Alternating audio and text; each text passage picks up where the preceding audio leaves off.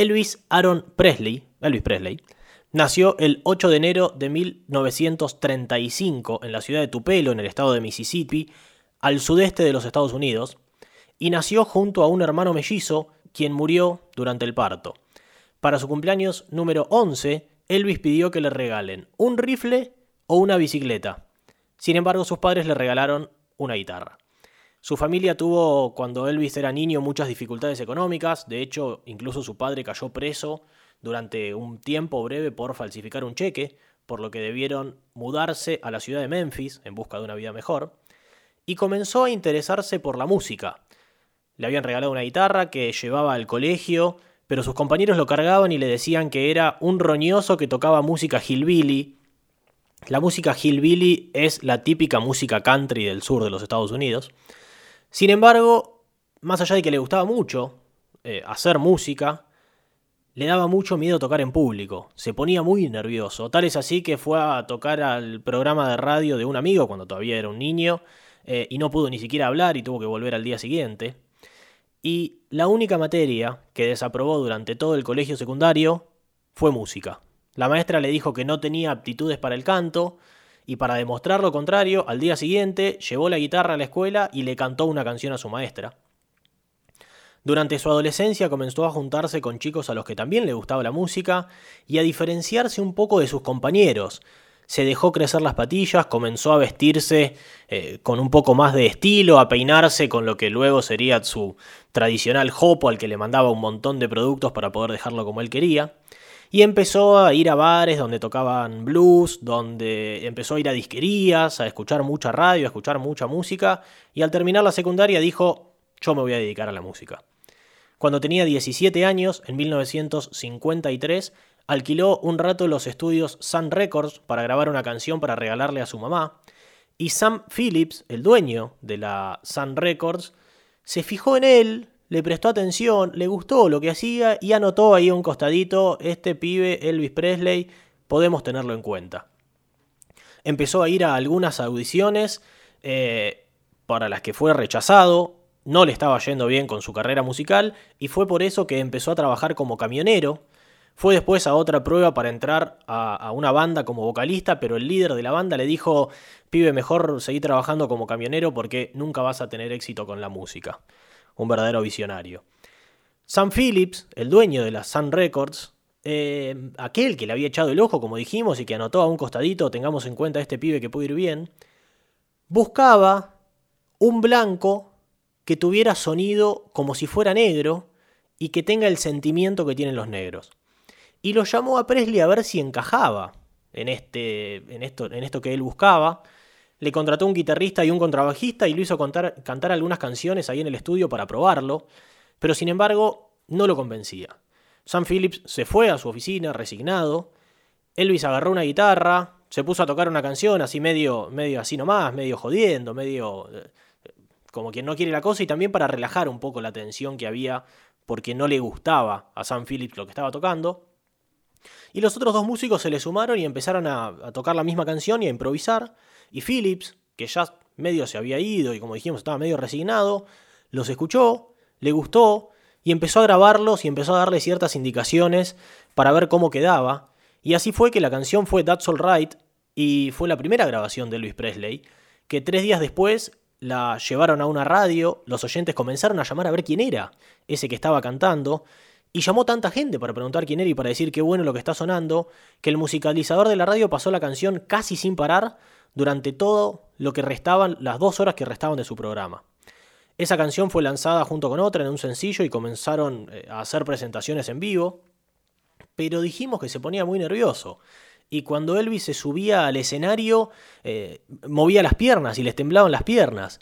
Y en esa época usaba unos pantalones de corte muy ancho, tipo de esos patas de elefante, que pronunciaban mucho esos movimientos, eh, enfatizaban mucho esos movimientos nerviosos de las piernas de Presley, y a las mujeres que estaban en el público le encantaba, parecía como que estaba bailando, por lo que lentamente empezó a tomar un poco de confianza Elvis y a ese movimiento nervioso de las piernas, que era involuntario y que era solo por tensión, lo empezó a hacer voluntariamente y se convirtió en su baile y en su marca registrada.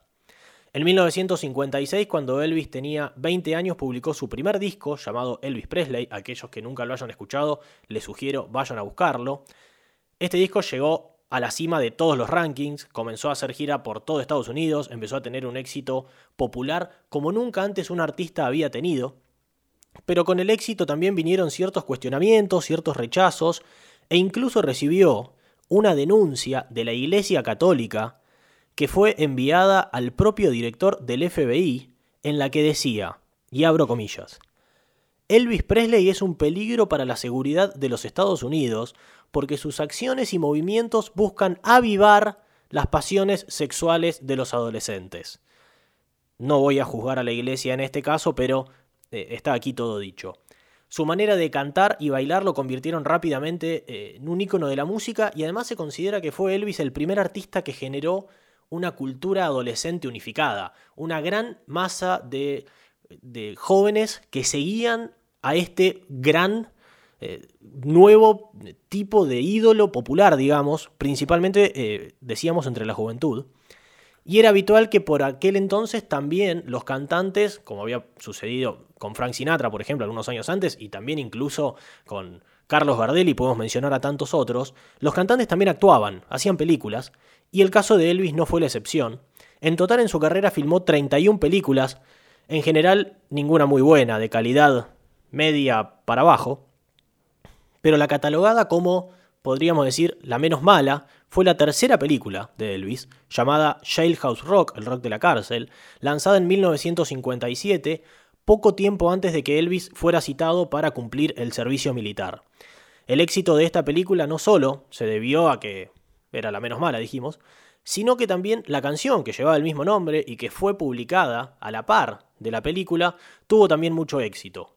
Cuando se grabó esta película, la primera escena en filmarse fue justamente la secuencia del baile de esta canción. El coreógrafo que se había contratado para la película armó una coreografía, pero a Elvis no le gustó, al director no le gustó y fue un fiasco absoluto. Por lo tanto, al día siguiente, cuando volvieron a intentar filmar esta escena en la que un grupo de hombres bailaban la canción que daba título a la película, pusieron música y le dijeron a Elvis, baila, inventate algo, usa tus propios movimientos, sé vos, y el resultado fue muchísimo mejor del que había armado el coreógrafo el día anterior, por lo que decidieron grabar ese baile que Elvis había inventado. Durante la filmación de esta famosa secuencia de baile, hay una anécdota que dice que a Elvis se le desprendió una corona de un diente y esta se le alojó en un pulmón, por lo que cuando terminó de filmarlo tuvo que ser hospitalizado de urgencia y tuvo que pasar toda la noche internado. Esta secuencia, este video, este fragmento de la película en la que Jailhouse Rock tiene su baile y su coreografía, está considerada como el primer videoclip de la historia. Elvis poco tiempo después fue enviado a Alemania con el ejército, donde comenzó a consumir anfetaminas que fueron también la puerta de entrada para su adicción a otro tipo de drogas, todas legales, principalmente analgésicos. Cuando volvió de aquel servicio militar de Alemania, continuó con su carrera musical, con algunos éxitos eh, bastante diversos, pero su carrera nunca volvió a ser la misma. Y su adicción a las drogas, como dijimos, legales, drogas recetadas, hizo que le cuesten cada vez más sus presentaciones en vivo y sus composiciones musicales, hasta que el 16 de agosto de 1977 Elvis Presley fue encontrado inconsciente en el baño de su mansión en Graceland y los médicos que lo asistieron no pudieron hacer nada y murió a los apenas 42 años. Jailhouse Rock fue una de las canciones que más rápido llegó al número uno del ranking en los Estados Unidos, cosa que también sucedió en las listas británicas, fue la primera canción de la historia en entrar directo a la cima del ranking eh, en las listas del Reino Unido y tal fue el éxito en las listas británicas que los Beatles en sus primeras presentaciones en vivo, cuando todavía ni siquiera se llamaban los Beatles y eran los Quarrymen, hacían una versión de esta canción cantada por John Lennon, aunque lamentablemente solo está eh, el registro de ello, no hay ninguna grabación de esta canción.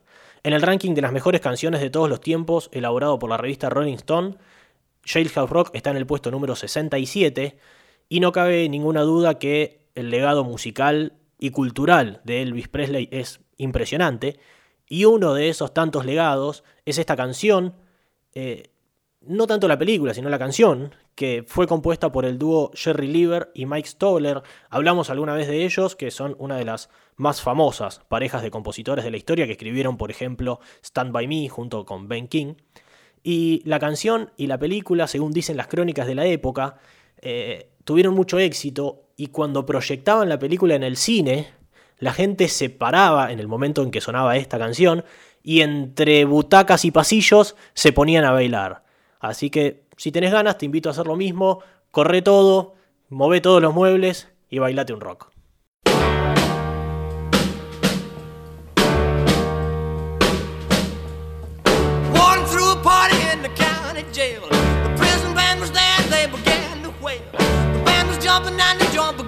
swing. You should have heard this knocked out jailbird sing, it rock. Everybody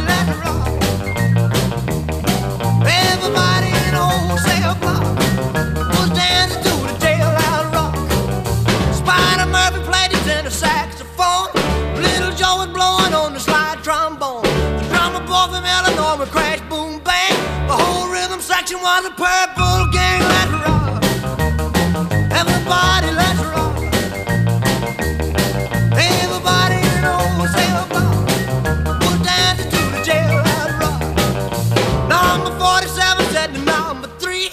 you're the cutest jailbird I ever did see. I sure would be delighted with your company. Come on and do the jailhouse.